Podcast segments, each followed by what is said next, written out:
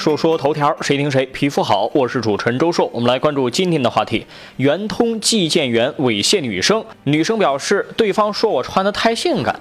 五月十八号，在广东佛山，有一名女生投诉称遭到了圆通寄件员猥亵。表示他跑进房间把我抱住，手就乱摸。女生说事后为了取证主动聊天，该寄件员竟然说他当时穿得太性感。最近圆通回应表示，公司第一时间与该客户取得联系，并且表达了关怀和致歉。同时呢，警方介入调查。报警是一方面啊，但是这样头疼医头，脚疼医脚，有没有效果呢？能不能有效防止、预防类似事件的发生呢？现在使用跑腿业务的越来越普遍了，快递、外卖、上门维修等等，都是需要与人接触的，很多情况还是女性与异性单独接触，甚至还是在夜间。你不能说每次都裹得严严实实，况且实际来看，你的穿着如何，跟对方有没有龌龊想法和行为没有任何关系。你就是裹成粽子，该动歪心思的那些人，他也照样。制度上可以杜绝吗？杜绝不要想，但是完全可以减少这种恶心事件的发生。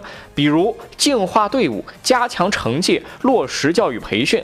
尽管这些看起来、听起来都很常态化。但是目前而言，只能这样做，而这样做也是最直接和最有效的办法。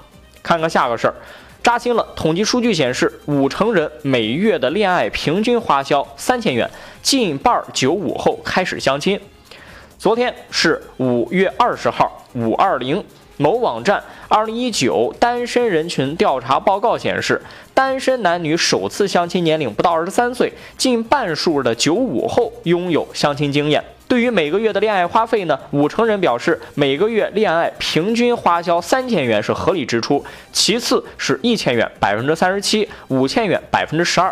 从城市差异看，一线城市的青年普遍认为合理恋爱花销五千，而小镇青年的花销则为一千元左右。有网友表示：“还好我单身，没想到单身能让我每年挣三万六。”所以说问题来了，整天在网上说单身二十多年的那些人，一个月能省三千，你怎么还没省出一辆好车来呢？所以说啊，这些喊着是单身狗的年轻人，不是因为有对象而没钱，而是因为没钱所以没有对象。这样逻辑关系就清楚了吧？怎么能省钱呢？广大女性朋友可能不爱听了。结婚呢？结了婚，其实很多约会的费用就可以省下来了。比如晚上共进晚餐，就变成在家里做点吃得了。